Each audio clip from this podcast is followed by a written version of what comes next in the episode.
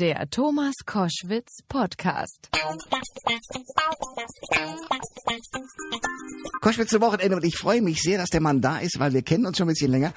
Bestsellerautor Frank Schätzing ist zu Gast. Äh, sein neuer Roman heißt Die Tyrannei des Schmetterlings.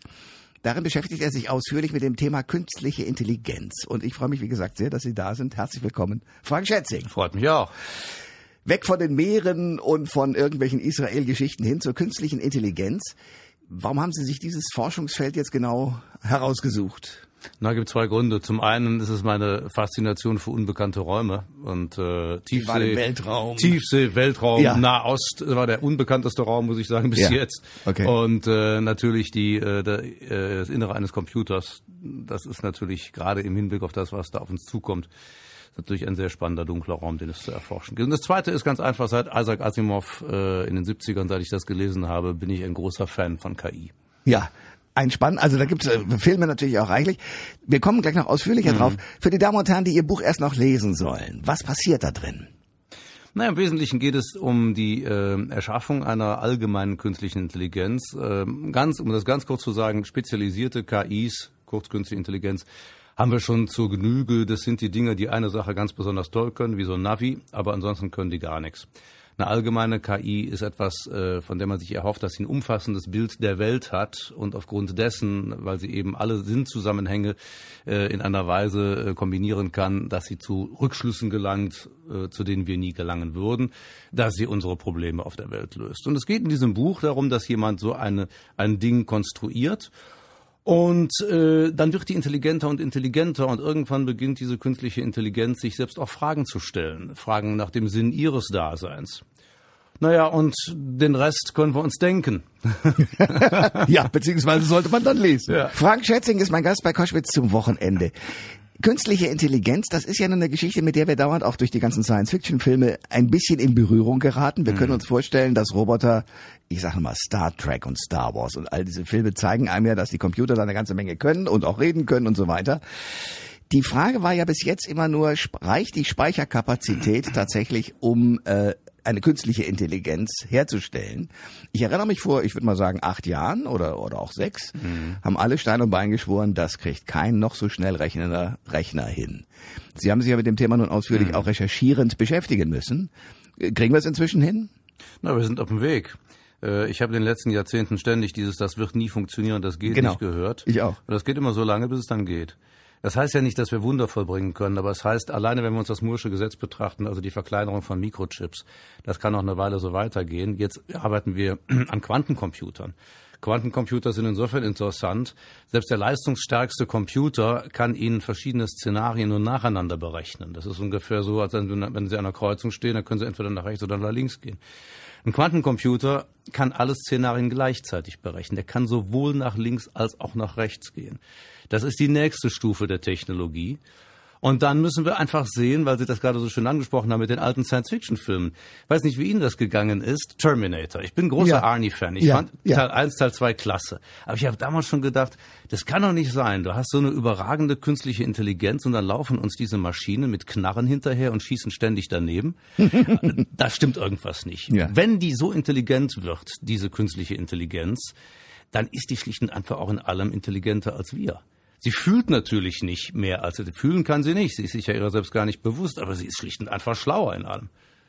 Das wird aber ein erschreckendes Szenario, was Sie da gerade aufbauen. Nö, nicht unbedingt, weil wir können uns ja auch vorstellen, dass wir diese Basisprogrammierung, die wir vornehmen, auf eine Weise vornehmen, dass wir die eingrenzen, also dass die uns da nicht ausbüchsen kann.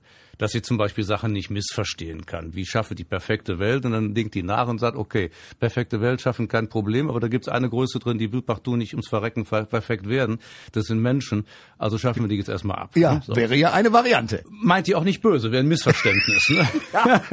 so, ne? Also solche Dinge, das müssen wir heute hinkriegen. Wir müssen äh, diese künstlichen Intelligenzen in der Basisprogrammierung so determinieren, dass die auch später in unserem Sinne handeln. Denn die, äh, das, der große Unterschied zu bisherigen Technologien ist der, dass wir erstmals eine Technologie in die Welt gesetzt haben, die sich ab einem gewissen Punkt nur noch selbst wird verbessern können. Äh, Und damit können wir in das System irgendwann nicht mehr reinblicken. Diese Systeme lernen ja autonom, im Prinzip so wie Teenager. Nachdem sie denen die Basisprogrammierung äh, eingetrichtert haben, fangen die an, sich ihr eigenes Bild von der Welt zu machen. Und damit dann diese superintelligente Kraft äh, wirklich auch in unserem Sinne wirkt, und dann wäre das ganz schön, wenn die intelligenter wäre als wir, müssen wir das jetzt auf die Schiene setzen. Frank Schätzing, aber Sie sagen damit auch, dass äh, gute Menschen diese Dinger programmieren. Ja, es ja. gibt ja auch die Boshaften. Natürlich. So, und dann haben wir doch ein Problem. Also äh, mit anderen Worten, Sie hoffen darauf, dass es kluge Menschen gibt, die das alles sehen Mhm. und auch in diesem Sinne quasi ethisch die Maschinen programmieren. Wie sicher ist denn das? Ja, das ist nicht sicher. Ne? Das ist natürlich, wenn wir uns die Geschichte der Menschheit anschauen, äh, das haben wir ja immer wieder gehabt, das Problem. Und so einfach ist es auch nicht zu lösen. Es ist ja nicht, als ob da in dem einen Raum sitzen die Guten und da sitzen die Schurken. Jetzt müssen wir nur gucken, dass die Schurken das nicht in die Hände kriegen. Sondern da gibt's natürlich etliche Grauzonen. Ich sag mal einen Namen, Mark Zuckerberg. Ähm, Zuckerberg ist jetzt nicht Blofeld. Aber Zuckerberg ist auch niemand, der aus wirklich ethischen Erwägungen heraus diese Technologie unterstützen ins Leben gerufen hat. Sondern Zuckerberg ging es um Geld, Macht, Daten. So. Alleine das, dieser gedankenlose Umgang, wenn jetzt diese Datenpanne nicht passiert wäre, der wäre doch nicht von selber auf die Idee gekommen, sich das Ganze nochmal anzuschauen und vielleicht zu verbessern. Das und er tut es im ne, Übrigen ja auch nicht. er tut es im Übrigen auch nicht. Er verarscht im Prinzip ja Weiter, ganz genau, Ne? ja. Ganz genau. Ne? So, also wir müssen sehen, wo ist die, wo ist die Grauzone und ähm, jetzt gibt es ja gerade, das ist interessant, aus der Entwicklerszene heraus gibt es erste Stimmen, die sich zu Wort melden und sagen, wir müssen hier regulierend eingreifen, weil die Politik kann das nicht. Die Politik, wenn wir zweimal in den Bundestag gehen würden und würden denen da ein Mikro unter die Nase halten, würden sie fragen, was ist eigentlich künstliche Intelligenz, wie funktioniert das? Äh, ich glaube, das, das wäre erschütternd. So, überall in der Politik. Das heißt nicht, dass die Politik nicht eine Rolle mitspielen soll, aber sie kann es alleine nicht regulieren. Und da sehen wir aus der Entwicklerszene heraus, gibt es jetzt mittlerweile schon Stimmen, die sagen, wir müssen das jetzt mal in die Hände von so einer Art internationalem Konsortium legen. Also let's hope for the best. Frank Schätzing ist mein Gast bei Koschwitz zum Wochenende. Bestseller-Autor, wir kennen ihn vom Schwarm, ähm, den ich aufgesogen habe, auch alle anderen und bin immer verblüfft, mit welcher Menge Text sie da um die Ecke kommen. Ich habe ein paar Ich auch. ich habe ein paar Kritiken natürlich auch gelesen, wo es dann heißt, ja, da wird er wieder langatmig. Allerdings ist es so faszinierend bei diesem Buch hier, Mhm. dass man das auch äh, hinnimmt. Äh, aber wie kommt das? Also Sie sind dann, wenn Sie schreiben, wie machen Sie das so im, im Brass, dass Sie das gar nicht mehr anders machen können? Also Nö. weniger, sondern Sie schreiben dann einfach alles runter. Naja, das ist erstens ist mein Job. Also andere gehen ins Büro und sind Bäcker und sind Metzger und sind Bankangestellte und Busfahrer und ich bin Schriftsteller. Also ich habe schlicht und einfach einen Beruf. So, und äh, ne, dem gehe ich dann nach. Aber das heißt ja nicht, dass man sozusagen, äh, Sie bieten für das Geld dem Leser unfassbar viel Text. Das ist nicht bei allen Autoren so. Naja, das ist deswegen, weil mich das persönlich so fasziniert. Okay. Das ist ja überhaupt die Triebfeder. Ich würde ja nichts schreiben, was mich persönlich nicht fasziniert. Ich denke nie darüber nach, was einem Leser schon persönlich, was einem Kritiker gefallen könnte, sondern mich muss das anfixen. Und äh, die Sache mit den Längen, es ist eine eigenartige Einstellung zum Teil äh, äh, zu dicken Büchern, dass die Leute meinen, das wäre ein Mangel. Ähm, das ist kein Mangel, das ist eine Geschmackssache. Wenn Sie Jonathan Franzen lesen und gehen hin und versuchen, diese Bücher auf das Skelett der Handlung runter zu, zu strippen, dann kommen Sie mit 20 Seiten aus. Äh, es ist aber der Spaß an der Ausformulierung des Details. Es ist die Freude einfach daran, eine Szenerie zu beschreiben, ein Setting. Und äh, das macht jeder Schriftsteller anders. Und ich finde es einfach schön und wichtig für meine Geschichten, so möchte ich es gerne lesen, dass ich atmosphärisch in eine Welt reingezogen werde, in der dann was passiert. Und ich möchte mich auch mit den Personen auseinandersetzen können. Ich will da nicht, dass da so Schablonen rumlaufen, die nur Erfüllungsgehilfen der Action sind. ganz, ne? ja, ja, nee. Ja. Deswegen, es ist ja auch, Ja. So, und dann kommen sie schnell zu 700 Seiten. okay. Ähm, aber wie sieht denn dann so ein Arbeitstag von Ihnen normalerweise aus? Also sitzen Sie da von morgens acht bis, was weiß ich, und, und schreiben oder bis Sie alarmen quasi oder wie geht es? Um acht drehe ich mich nochmal rum, Okay. weil da funktionieren meine Systeme noch gar nicht. Ich bin tatsächlich ein Spätarbeiter. Also ich kann morgens um zwei oder um drei kriege ich noch was zu Papier beziehungsweise einen Computer. Da wäre ich im Koma, aber gut. Ja, ja, also das war bei mir aber immer schon so. Ich habe immer die, die Nacht geliebt und der frühe Morgen war mein Gegner. So, also das heißt, ich stehe so um halb neun, neun auf, gehe unter die Dusche, dusche sehr lange und heiß und äh, dieses 20 Minuten unter der Dusche stehen ermöglicht mir überhaupt meine Systeme hochzufahren, mich daran zu erinnern, wie ich heiße, wo ich wohne. Dann gehe ich in mein Büro. Ich habe ein äh, Büro unten bei mir im Haus. Ähm, das ist ein, ein, Schreibraum, das ist eine Bibliothek, äh, da ist eine riesen Stereoanlage drin, da ist eine Terrasse draußen. Sie müssen Musik hören beim Schreiben. Äh, ja, ich, ich bin so ein Musikfreak. Ich höre wahnsinnig gern Musik, als habe ich mir vor Jahren angewöhnt, Okay. äh, beim Schreiben Musik zu hören. Ach, das ist ja cool. Ja, ja, ja.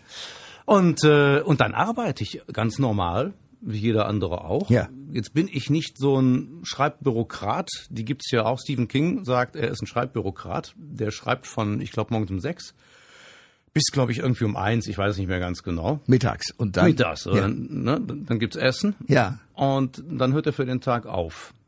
So könnte ich nicht arbeiten. Thomas Mann hat von acht bis zwölf nur, aber hat dann auch aufgehört. Das ist ja, ja, richtig, also- ganz genau. Und, Ja. und also wenn ich, wenn es läuft, wenn es fluppt, dann arbeite ich bis in den Abend. Und wenn es sehr gut fluppt, dann muss meine Frau mich daran erinnern, dass ich allmählich mal was essen sollte. Ja. Und ansonsten schreibe ich, bis das Ding fertig ist. Frank Schätzing ist mein Gast äh, bei Koschwitz zum Wochenende. Die Tyrannei des Schmetterlings heißt sein neues Buch. Äh, Der Schmetterling, ich kann mir nur vorstellen, dass es wieder was mit dem, mit dem Flügelschlag des Schmetterlings zu Nein, tun nein, hat. das ist keine Chaos-Theorie, das ist was anderes. Sondern, weswegen ist es so? Nein, es ist hier einfach ein symbolisches Bild. Es geht darum, dass der Entwickler dieser künstlichen Superintelligenz, äh, die da verborgen ist im Untergrund der Sierra Nevada, ein, ein gigantischer Computer und muss man sich vorstellen, dass das eine, eine riesige Serverhalle ist, in der diese leuchtenden, äh, gläsernen äh, Server-Racks alle stehen. Das ist wie so eine Stadt. Und ihm selbst kommt irgendwann mal die Idee, er schaut sich diese Server-Racks an und dann erscheinen sie ihm plötzlich wie Kokons als hätte diese künstliche Intelligenz wie so eine Raupe in ihrem Frühstadium Informationen in sich reingefressen. Und jetzt brütet dieses Wissen in diesen Kokons und er stellt sich vor, irgendwann gibt es eine Intelligenzexplosion. Das ist so ein Begriff, der in der KI-Forschung auch gar nicht gäbe ist, äh, hin zur Superintelligenz und dann entschlüpft symbolisch diesen Kokons ein Schmetterling, ein buntes Wunderwesen, was alle unsere Probleme lösen wird. Ein großer Freund der Menschheit sondern sagen andere zu ihm, hast du mal darüber nachgedacht, dass die Flügel von dem auch schwarz sein könnten, von diesem Schmetterling? Also teuflisch. Ja, dass er einfach eben nicht so wird, wie er sich das vorstellt. Cool, cooles Bild. Mhm. Da sind wir mittendrin. Ähm, es gibt äh, auch gerade in der Philosophie äh, ein paar Fragen im Philosophiestudium, die immer zu tun haben mit Entscheidungen. Äh, haben Sie darüber auch arbeiten müssen, sozusagen, um das einzuarbeiten? Ist Natürlich. Die, und wie, wie, zu welchen Erkenntnissen kommen Sie? Naja, äh, dem Ganzen liegt ja zugrunde, dass wir immer mehr Entscheidungsautonomie in die Hände der künstlichen Intelligenz legen. Und ähm, natürlich ist die Frage, macht die das besser oder schlechter als wir? Ich behaupte, dass sie es in fast allen Fällen besser macht, weil die Fehlerquote weit geringer ist. Ähm, natürlich Trotzdem sind schon Autos, die ferngesteuert sind, in einen Radfahrer reingefahren. Das ist wohl richtig. Aber ähm, wenn Sie sich überlegen, als die Leute, die Menschen angefangen haben, Flugzeuge zu bauen, die Dinger sind permanent runtergefallen. Und da sind immer Menschen bei gestorben. Und wäre das damals ein Indikator dafür gewesen, die Entwicklung von Flugzeugen einzustellen, würden wir heute alle noch Fahrrad fahren. Klug.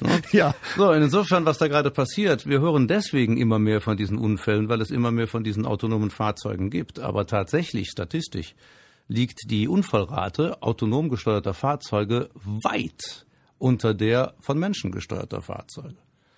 Und irgendwie ist es auch so ein Wahnsinn. Also gerade ist es vielleicht auch so ein bisschen ein deutsches Phänomen. Der deutsche Autofahrer äh, will das Ding selbst lenken. Ich muss meine Hand am Lenkrad Das kann keine Maschine machen, Ja, das ja. kann nur ich. Und dann sitzt er da und dreht an diesem Rad ähm, und steigt aber am nächsten Tag in eine Hightech-Achterbahn und vertraut sich einem künstlich gesteuerten System an. Dann steigt er in ein Flugzeug, da fliegt der Autopilot. Also wir vertrauen uns jeden Tag, seit vielen Jahren schon künstlichen Systemen an. Nur das Auto, das müssen wir selber steuern. Das ist wirklich Schwachsinn. Frank Schätzing ist mein Gast bei Koschwitz zum Wochenende. Großer Spaß mit diesem Bestseller-Autoren darüber zu reden, wie KI, also künstliche Intelligenz, in Zukunft funktioniert. Es gibt mit Will Smith einen Film, ähm, iRobot, wo es einen Roboter gibt, der sozusagen durch den Schöpfer so eine Art ethisches Programm noch eingearbeitet bekommt, während der Rest eigentlich wie Soldaten teilweise auch sinnlos tötet. Dieses, dieser moralische Aspekt, dieser ethische Aspekt, der ist nur zu programmieren, richtig? Der ist keine Selbsterkenntnis, vermutlich mal. Nee, den kann man eben nicht programmieren. Das ist ja der Witz an der Sache. Also ich habe den Film auch gesehen. Der basiert ja übrigens auf Asimovs drei Robotergesetzen. Und tatsächlich, was diese Roboter machen, sie töten ja nicht, sondern sie versuchen den Menschen zu entmündigen. Diese Gesetze sagen ja, äh, ein Roboter darf einem Menschen keinen Schaden zufügen. Er muss verhindern, dass Menschen anderen Menschen Schaden zufügen. Wenn Sie das mal äh, wörtlich nehmen, hätte das das Ende von Boxen und Nabelpiercing zur Folge. dann muss er noch aufpassen, dass er sich selbst keinen Schaden zufügt. Und dann dürfen diese Gesetze noch nicht miteinander kollidieren. Also was machen diese Roboter in dem Film? Sie stellen fest, das ist mit Menschen nicht zu leisten. Sie dürfen Menschen aber auf der anderen Seite auch nicht verletzen. Also gibt nur eines, äh, Menschen entmündigen. So, das ist das Problem. Das ist die, was da auftaucht. Was nun Ethik angeht, ähm, im Grunde genommen arbeiten Maschinen ja mit Algorithmen. Algorithmen sind im Prinzip nichts anderes als mathematische Handlungsanweisungen. In einer Formel verpackt, wenn dies passiert, dann tust du das. Und ähm, ähnlich funktionieren eigentlich unsere Gene. In unseren Genen ist sehr vieles niedergelegt an Verhaltensrepertoire, was einfach passiert.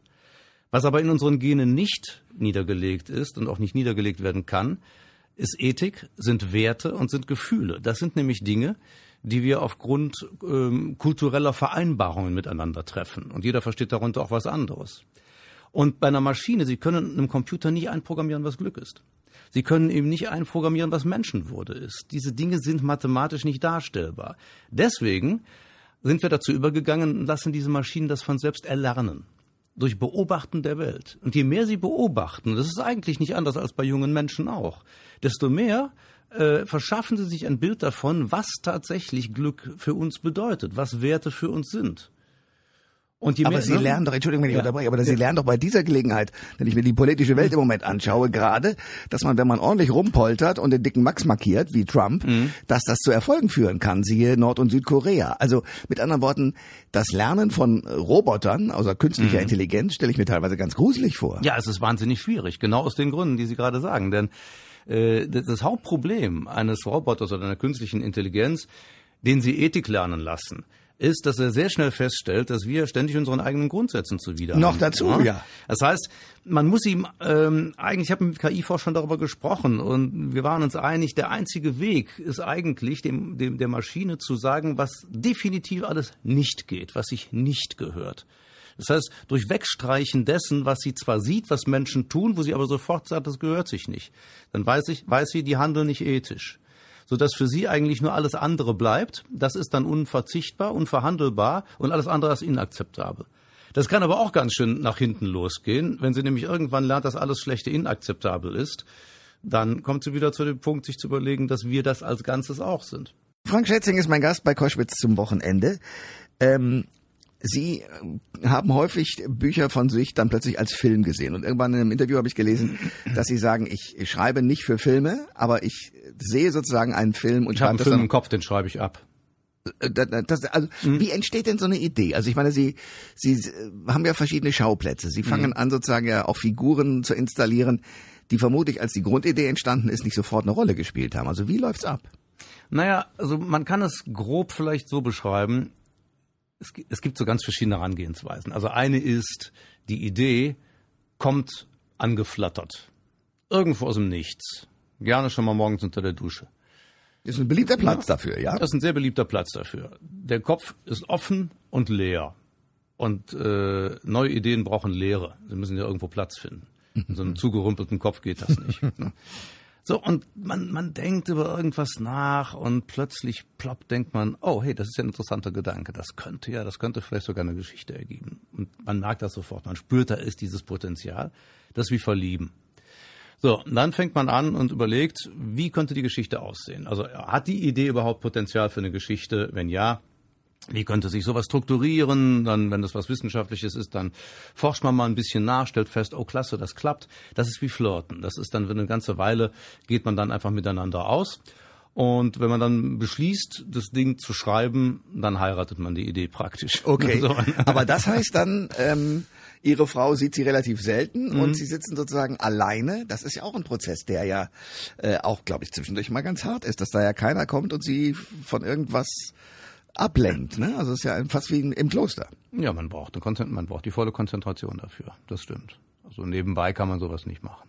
Nee, das ist klar, aber das heißt ja mit anderen Worten, Sie wissen dann, jetzt bin ich mal für ein, zwei oder drei Monate einfach mal aus dem Verkehr gezogen. Muss man sich das naja, so vorstellen? Ich bin, ich bin tagsüber aus dem Verkehr gezogen. Ich bin dann tatsächlich einfach weg.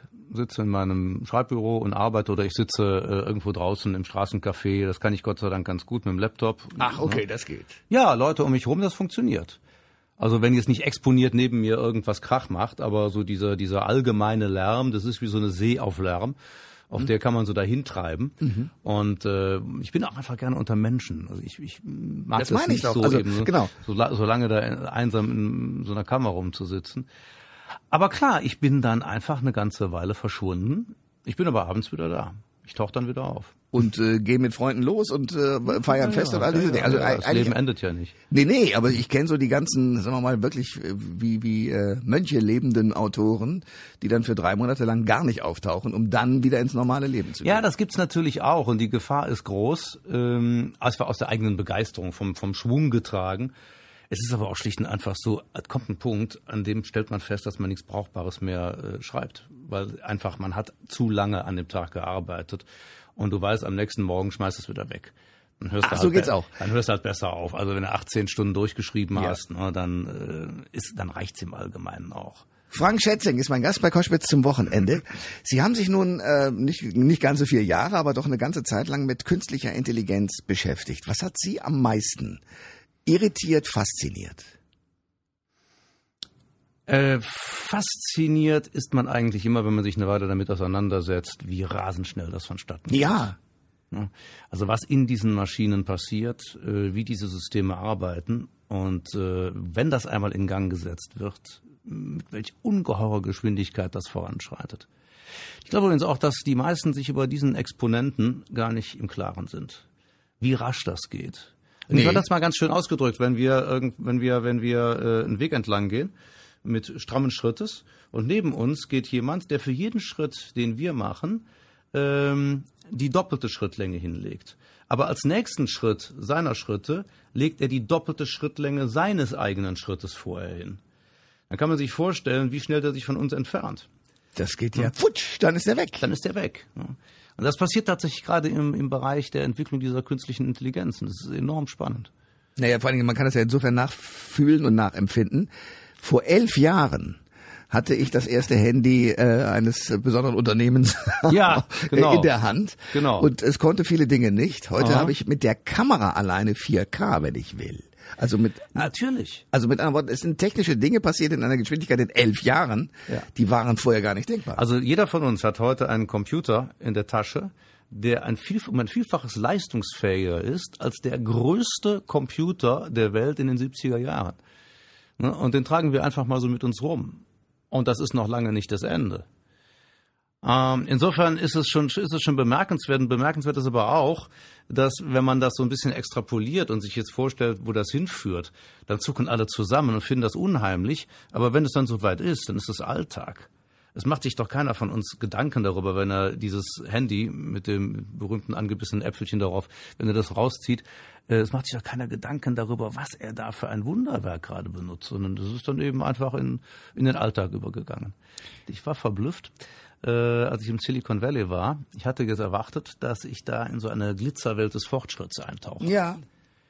Aber dieses Silicon Valley ist sowas von stinklangweilig. Das ist ein, eine, das, ist ja noch nicht mal ein richtiges Valley. Das nur eigentlich so zur Küste hin von so einem kleinen Küstengebirge. Ähm, da ist so eine Aufturmung und deswegen heißt das Ding Valley. Und da reihen sich Kleinstädtchen aneinander, also so westamerikanische Kleinstädte. Die sind alle extrem unspektakulär, ganz hübsch, schön grün, aber da passiert nichts. Und da gibt es diese Stanford University, das ist eine der, der wichtigsten Universitäten der Welt. Die ist schön, aber auch die vermittelt eigentlich eher so den Eindruck eines gepflegten amerikanischen Resorts, wo man Urlaub machen kann, nicht so sehr den einer, einer, einer Universität.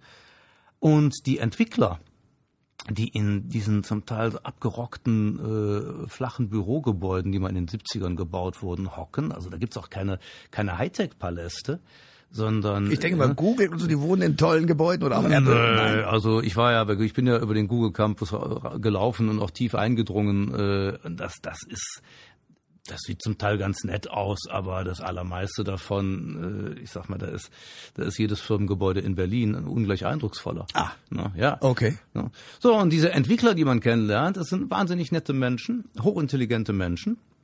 Die legen sich alle sehr früh eine Familie zu, ähm, essen vegan, gehen um 10 ins Bett. äh, Sind Nerds. Feiern keine Partys, sind Nerds, legen sich einen vernünftigen kleinen Wagen zu ähm, und tragen Gesundheitsschuhe. Also das, das ist, das hat nichts damit zu tun, was man sich so gemeinhin unter Star Trek oder Zukunft 4.0 vorstellt. Aber genau diesen Leuten sind wir ja technisch jedenfalls gesehen ausgeliefert, ne? Ja, aber ich würde diesen Begriff ausgeliefert nicht so äh, sehen. Also man muss jetzt vielleicht auch mal wieder ein bisschen die Bremse ziehen. Es wird gerne so viel katastrophiert. Die kommen uns immer vor, als wären da Aliens gelandet und würden uns jetzt digital versklaven. Äh, Fakt ist erstmal, es sind Technologen. Diese Technologen sind auch deswegen nicht gefährlich, weil sie gar nicht die Fantasie haben, gefährlich zu sein. Also es gibt vielleicht ein paar, die haben so das Blofeld gehen. Aber äh, die allermeisten sind nette Menschen, die irgendwann festgestellt haben, dass sie mittels Technologie ähm, etwas ganz Erstaunliches in die Welt setzen können, das ein Problem löst. So, und äh, das ist auch das, was sie zu allergrößten Teilen antreibt. Äh, sie sind interessiert daran, etwas zu erschaffen, was unsere Probleme zu lösen hilft. Und das machen sie auch. Also äh, in den allermeisten Fällen ist das Potenzial künstlicher Intelligenz heute schon wirklich segensreich. Nur mal ein Beispiel zu nennen. Ähm, sie haben heute die Möglichkeit im medizinischen Sektor, äh, ähm, in der Prognostik, in der Diagnostik, in der Therapeutik, können Sie Wege anwenden, die zu stupenden Erfolgen führen und die ohne künstliche Intelligenz gar nicht möglich wären. Diese Systeme sind in der Lage, schneller zu detektieren, ob wir Alzheimer oder Krebs haben, als das ein Arzt könnte. Also in der Früherkennung sind diese KIs unschlagbar. Frank Schätzing ist mein Gast bei Koschwitz zum Wochenende. Spannendes Thema, künstliche Intelligenz und was sie positiv kann. Mark Zuckerberg haben wir schon angesprochen. Ähm, es geht durch diese unfassbare Menge an Informationen natürlich in Zukunft auch eins, dass also der gläserne Mensch, der, der Mensch, der sozusagen mit allen seinen Daten bekannt ist und eben auch den künstlichen Intelligenzen bekannt ist, hm offen liegt, damit also auch Gefahren ausgesetzt ist. Wie weit muss man das in Zukunft noch mehr als jetzt mit Facebook ernst nehmen? Erstmal ist es so, dass bei allem, was neu passiert und was sich vor allem so einem atemberaubenden Tempo vollzieht, ist es so, dass die, äh, der Informationsstand der allermeisten Menschen dramatisch hinter dem hinterherhinkt, was, was möglich ist. Ähm, das heißt, was wir brauchen, ist Aufklärung. Ähm, wir sind eben jetzt in einem, man merkt das ja, dieses Jahr ist alles, jeder redet über künstliche Intelligenz. In den Jahren davor ist es in dieser Weise nicht geschehen, obwohl wir schon damit lebten. Äh, und es vollzog sich dennoch in einem gigantischen Tempo. Das heißt, die allermeisten Menschen wissen zu wenig darüber. Da kommt auch dieses Angstgespenst her. Mhm. Ähm, Sie wissen insofern auch zu wenig darüber, als Sie es jeden Tag nutzen und sich nicht darüber im Klaren sind, was da passiert. Zum und Beispiel keine Betriebsanleitung vorher gelesen Sie kriegen haben. keine Betriebsanleitung, ja. aber Sie, Ihnen ist auch nicht klar, oder vielen ist immer noch nicht klar, dass Sie im Netz überhaupt nichts umsonst kriegen. Äh, es mag zwar alles umsonst erscheinen, aber Sie zahlen mit Ihrer wichtigsten Währung, Sie zahlen mit Ihren persönlichen Daten. Das ist kostbarer als Geld. Ähm, das heißt, wir brauchen Aufklärung. Ähm, wir müssen aber auch sehen, dass das alles nicht möglich wäre, wenn User das nicht sehenden Augens Auges äh, äh, ständig befördern würde. Also äh, die User sind zum allergrößten Teil schuld daran, wenn sowas in die falsche Richtung läuft. Weil am Ende des Tages äh, beklagen sie den mangelnden Datenschutz und stellen in derselben Sekunde alle ihre persönlichen Daten und das letzte Foto von der Party, wo sie besoffen in der Ecke liegen, ins Netz ähm, äh, im, selben Moment, wo sie, wo sie den Werteverfall beklagen, dass alles irgendwie immer billiger wird und dass man von seinem eigenen, äh, von seiner eigenen Arbeit nicht mehr leben kann, weil man ständig unterboten wird von anderen, äh, nehmen sie begeistert alles wahr, was es an illegalen Downloads gibt, weil da müssen sie ja nichts für bezahlen. Das heißt, diese Widersprüchlichkeit in unserem Verhalten, die muss man erstmal auflösen. Aber wer will das tun? Also wo geht, wo geht denn dieser Ausbildungsprozess los? Ich erlebe nicht genügend. Äh, es, es muss erstmal darüber äh, passieren, dass es eine Regulierung gibt. Und diese Regulierung muss äh, geleistet werden von vier Kräften. Sie muss von den Entwicklern selbst geleistet werden, von Unternehmen, die damit Geld verdienen, von Usern, kritischen Usern und auch von Politikern. Wenn wir uns diese vier Kräfte vorstellen, als eine Art Community, die sich auf die Fahne geschrieben hat, äh, Richtlinien zu erarbeiten und eben Aufklärungsarbeit zu betreiben, und das eben auch noch nationenübergreifend als eine Art äh, Think Tank, äh, der, der, die Open, der Open Source mäßig eben auch alles offenlegt, was darin passiert. ähm, dann könnte ich mir vorstellen, dass wir so eine Instanz damit ins Leben rufen, die überhaupt erstmal Transparenz über diese Technologie schafft. Frank Schätzing ist mein Gast bei Koschwitz zum Wochenende. So, wir waren mit Ihnen äh, unter dem Meeresspiegel. Wir waren mit Ihnen im Weltraum, mit äh, Raumstationen, die an einem langen Seil sozusagen die Zentrifugalkraft nutzend mhm. äh, quasi noch Spacelift. Spacelift an der Erde genau. quasi noch ein bisschen hängen. Wir waren mit Ihnen in Israel, jetzt sind wir mit Ihnen in der künstlichen Intelligenz. Wo geht's das nächste Mal hin? Ja, das, äh, das jetzt zu verraten wäre ja über die Weihnachtsgeschenke zu sprechen. Ach, okay. so, aber da ist schon was in Planung.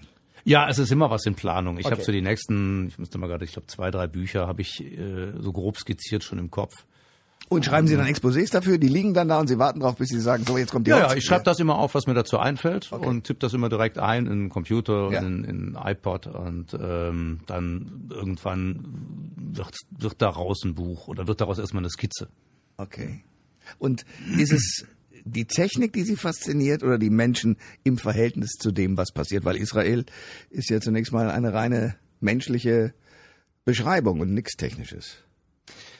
Na, es ist zuallererst, ist es, glaube ich, ein, ich müsste selber mal überlegen, wie ich es ausdrücke, es ist ein Handlungsmechanismus, ähm, in dem ich plötzlich ein wahnsinniges Potenzial für eine Geschichte sehe. Also um ein Beispiel zu sagen, ähm, Breaking News ist entstanden vor vielen Jahren bei einem Frühstück. Da saß ich mit Freunden zusammen wir unterhielten uns über den Nahostkonflikt und darüber, wer das, diese ganzen Probleme noch lösen könnte, weil das so verfahren ist. Und da sagte ich aus so einem Impuls heraus, der letzte, dem ich das zugetraut hätte, wäre eigentlich Ariel Sharon gewesen. Obwohl das so ein Hardliner war. Aber der ist immerhin damals hingegangen und hat den Gazastreifen geräumt und hat wirklich etwas Radikales getan und hatte wohl auch vor, das mit der Westbank zu großen Teilen so zu machen. Das, hätte also die politische Situation in eine ganz andere Richtung gelenkt. Aber dann fiel er ja ins Koma und kriegte diesen Hirnschlag und dann hatte sich das ja erledigt. Und im selben Moment, wo ich das sage, denke ich, vielleicht ist das ja gar kein äh, Hirnschlag gewesen, vielleicht war das ein Attentat auf seine Gesundheit. Und diese Idee, dieser, dieser Mechanismus, diese, dieser Hebel, da merkte ich, wenn ich an dem ziehe, dann setzt das einen Roman in Gang. Äh, weil das ist eine Verschwörungstheorie, die tatsächlich vorstellbar wäre. So und so funktionieren diese, so entstehen diese Dinge bei mir. Beim Schwarm war es ein Traum, in dem ich plötzlich das Gefühl hatte, das Leben in den Meeren verschwört sich gegen den Menschen. Die wollen uns ausrotten. Die Frage war, warum? Äh, das, sind, das steht immer am Anfang. Dann äh, ist es so, dass man erstmal schaut, würde das überhaupt funktionieren im Großen und Ganzen. Und dann kommen die Menschen rein. Und am Ende des Tages geht es in all diesen Büchern, egal wie, wie hoch das Aufkommen an Special Effects darin ist, es geht immer um die Menschen. Frank Schätzing, das neue Buch heißt Die Tyrannei des Schmetterlings, sehr empfehlenswert. Ich danke sehr für den Besuch. Das war mir ein Vergnügen. Alle Informationen zur Sendung gibt es online auf thomas-koschwitz.de.